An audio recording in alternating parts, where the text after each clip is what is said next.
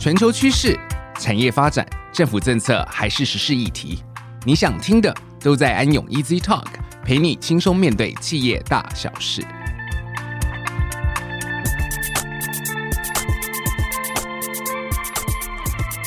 各位听众，大家好，欢迎来到安永 Easy Talk，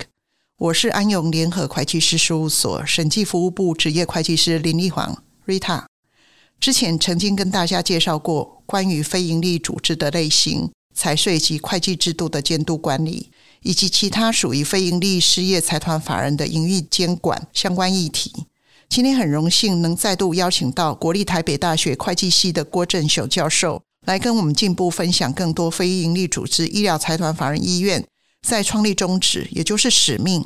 营运管理、永续经营的策略规划，以及我们该如何来评估非营利组织的绩效，尤其是在社区是否受益的议题。例如，财团法人即是以非营利为目的的法人，财团法人的创立先要有一定金额的捐助款，由捐助人所捐助的财产成立董事会。由董事们按照章程及相关法规来管理这一笔财产，为的是达成捐助者所欲达成的非营利事业创立宗旨的目的。例如，私立学校、财团法人医院、财团法人公益基金会等。所谓非营利事业，并不是说财团法人不能有盈余，也不是说财团法人所聘雇的员工都不能领薪水，而是不求以盈余为唯一的目的，考量公益性，也就是需要符合法人的创设目的。以及捐助章程的营运目的，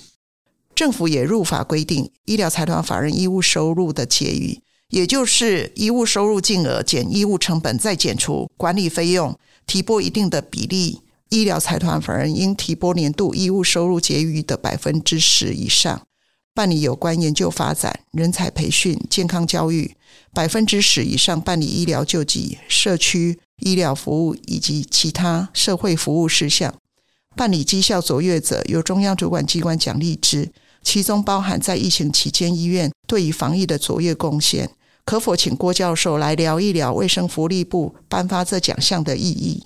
绿泰会计师以及各位听众，大家好，我是台北大学的郭正雄。我今天很荣幸有这个机会来这边跟我们的非利专家绿泰会计师来交流一些我在非利组织的观察以及研究的心得。那医疗财团法人啊，算是跟民众接触最广泛，也最为人所知的一个非利组织。那如同绿泰会计师所说，财团法人不是以盈利为唯一的目的，也重视公益性，也就代表说它有多重的组织目标，例如说慈善医疗啦、社区服务、研究发展、人才培育、公共卫生以及医疗服务等等。由于是医疗财团法人具有专业的医疗人才，它有配备昂贵的医疗设备仪器，因此它营运需要很强大的优异的商业能力。那具体而言来说，医疗财团法人有社会跟商业的两个角色。那非利的医疗财团法人呢？它最原始的出发点啊，是基于同理心来照顾贫病的人。例如说，在商店街的繁荣常常招来许多需要工作的劳动者。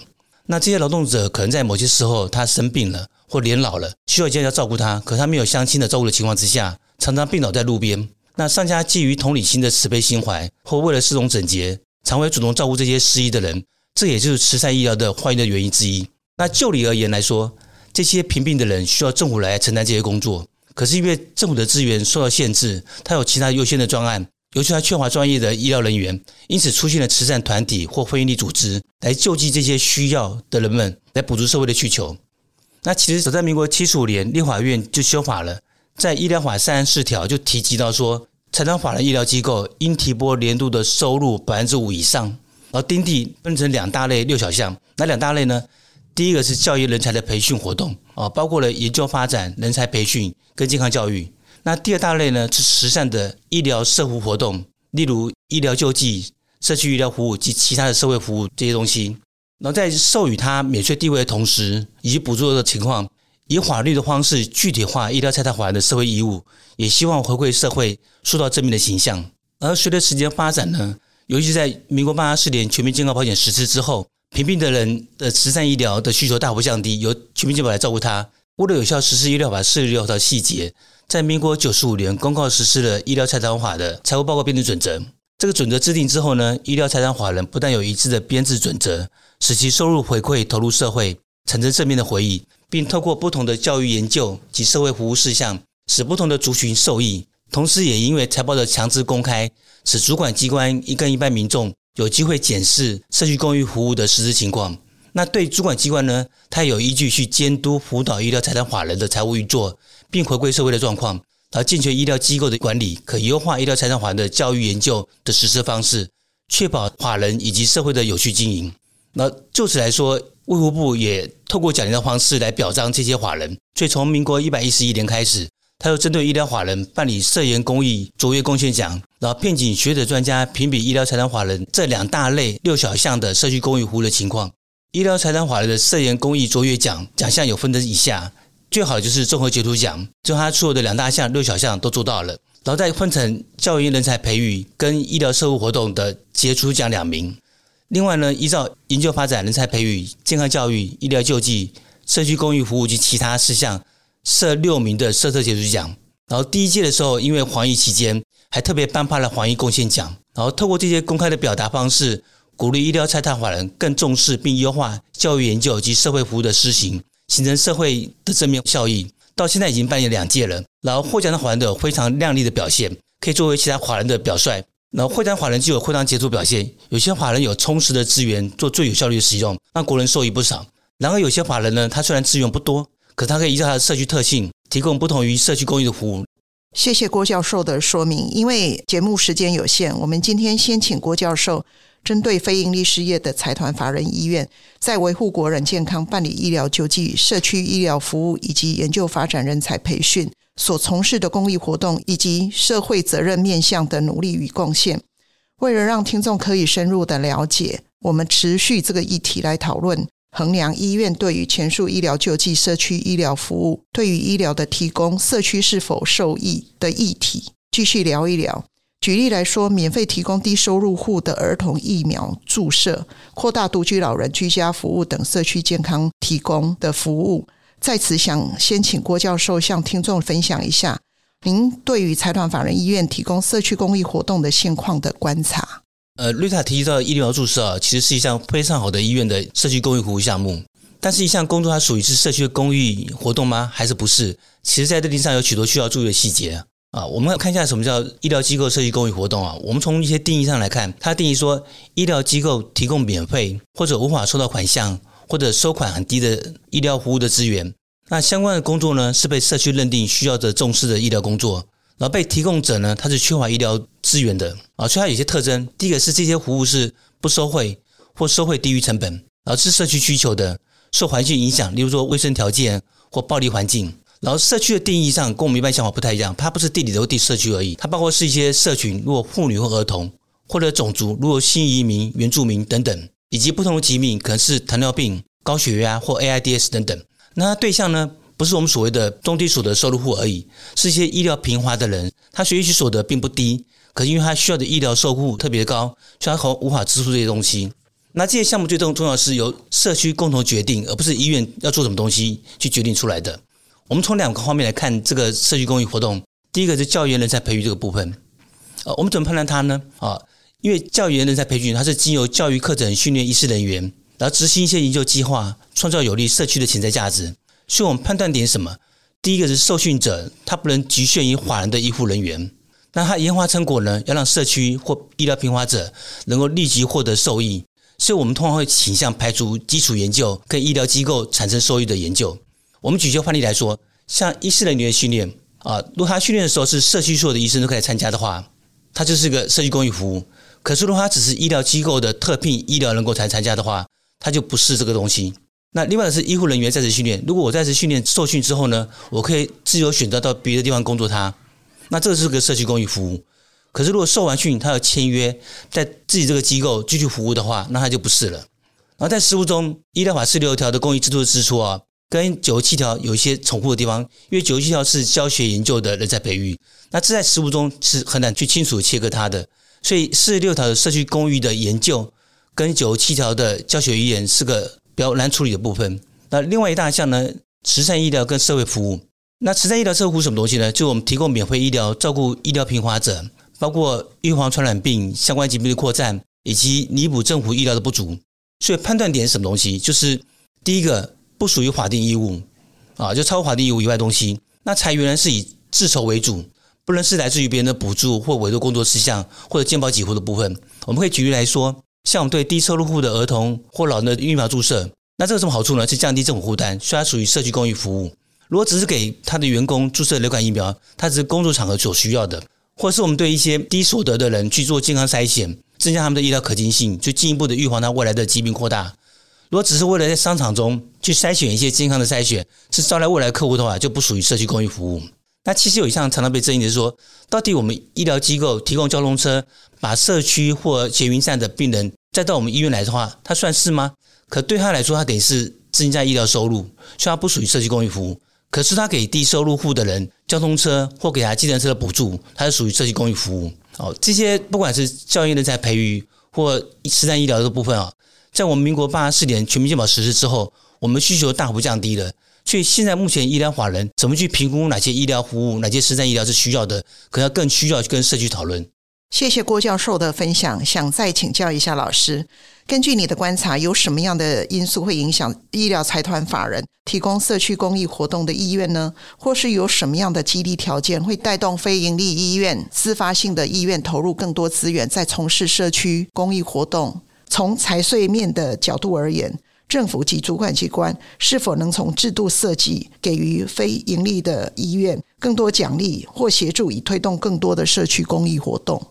租税制度的诱因啊是非常重要一个制度的设计啊。其实各国政府普遍的授予一些非营利组织一些租税优惠。那我们知道说不同的动机或财源会产生不同的激励措施哦。那以我们在做非营利的研究来看说，其实非营利最初的动机应该是利他行为。那另外一个就是我们所谓的免税资格。我们再看那个利他行为的部分，我们所利他是因为同理心关心别人，所以即使没有租税优惠，这些人也愿意捐款，让捐款者愿意帮助这些受捐款者。然后他可以从这些教育啦、家庭教育或社会教育、社会福利去着手，形成这种社会共识，所以他们就会去帮助这些人。那另外一个手段就是所谓租税诱因，它有助于鼓励、协助、吸引资源。但可是如何设计一个良好的租税诱因，能够鼓励民众捐款，可是不会变相成为一个注税规避管道？可是我们更需要思考的地方。那一般来说，非营利组织的财源有哪些？包括一些募款，就捐款收入，或他自行赚得的资源，就营运所得。像医疗财产法人这方面是特别强的。那另一方面就是政府的补助，包括他的专案，那当然还有一些其他资源。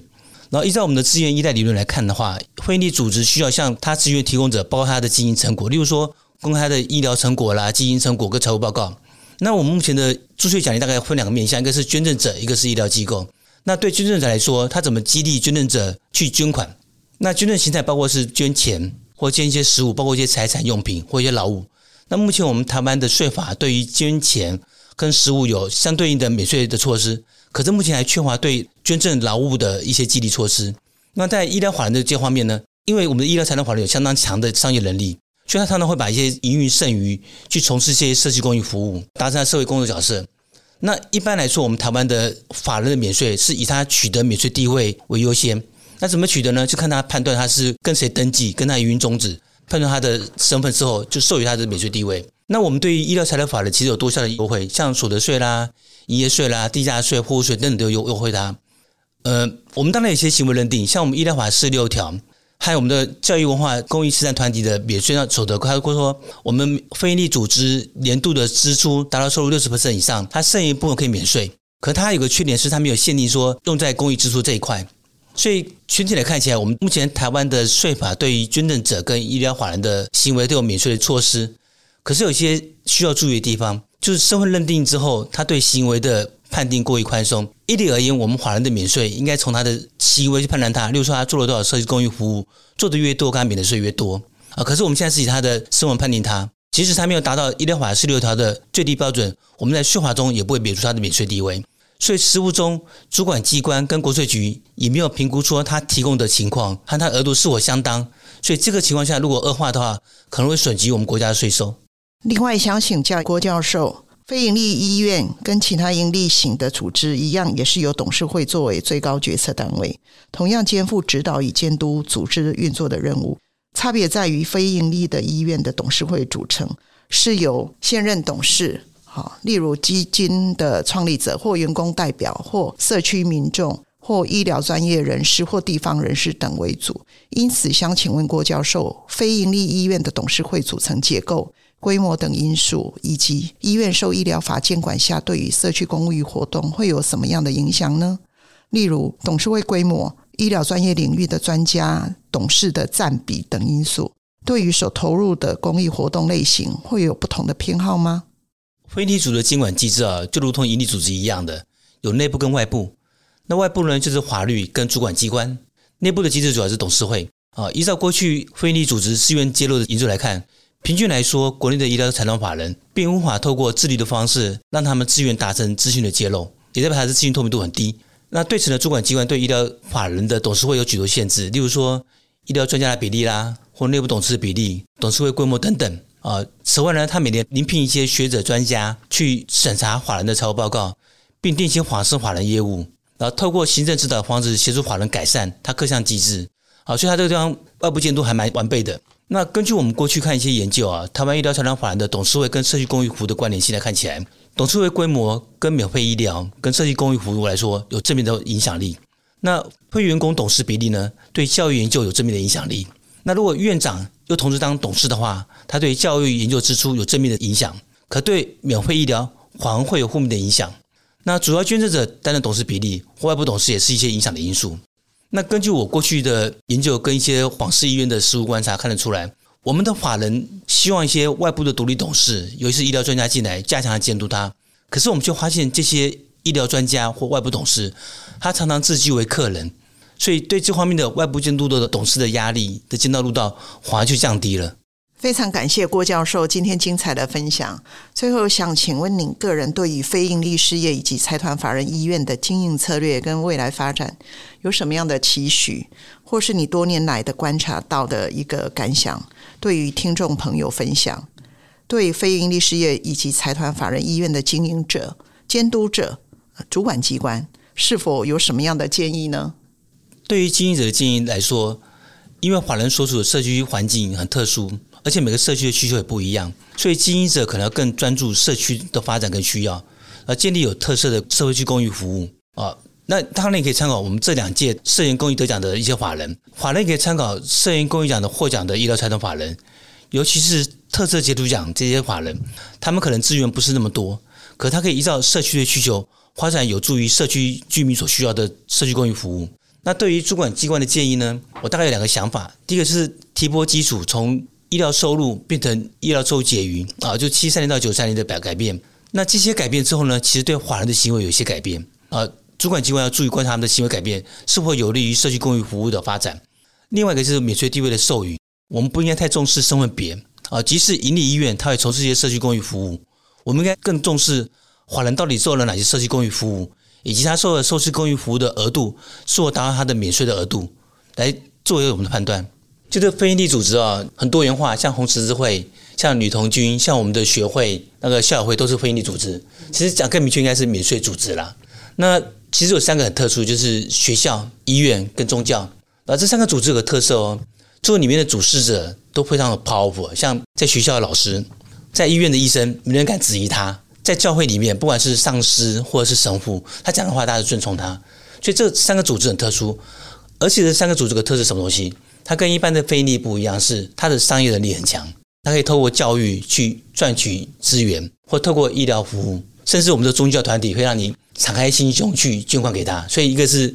医治你的心灵的宗教，一个医治身体的医疗，一个是医治你的智慧的学校，这样子。那这个都蛮特殊的，所以它的发展跟一般的分离组织又不太一样。那宗教就很特殊了，我们台湾对宗教的研究非常少，主要是我们台湾对宗教团体的财务的揭露非常非常保守，在国外，这个任何免税组织啊，它的财报都要放在所有的人可以拿到的地方给大家看，就那个税务报告。可是台湾就很保守，可是我们台湾来说，医疗财团法人，在学校也是一样，这两个地方其实是最先进的。那其他这个跟他们学习。那瑞塔这边其实摄入非常非常多。对，其实呃。非营利组织啊，学校跟医疗的一个部分，大家知道吗？政府的那个税出的支出，哈，第一名是什么？第一名一定是国防嘛，要保卫国家安全。二三名就是教育跟医疗，所以可见它的一个重要性。它是先行的，在财团法人法立法之前，哈，就有医疗的医疗法，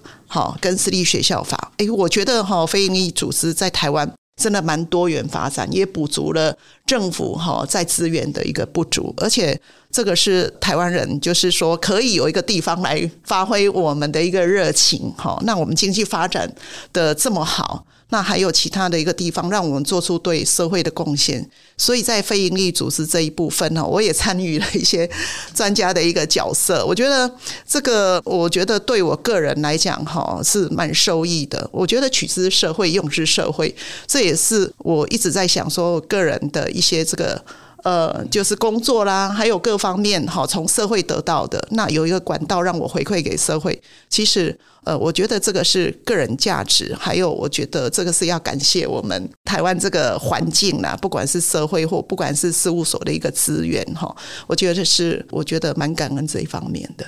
有这个机会，也谢谢老师你的指导跟教导。没有没有没有，一起互相学习，谢谢大家。以上就是我们今天的分享。感谢大家的收听，安永 Easy Talk，我们下次见喽！谢谢绿塔的邀请，也谢谢各位。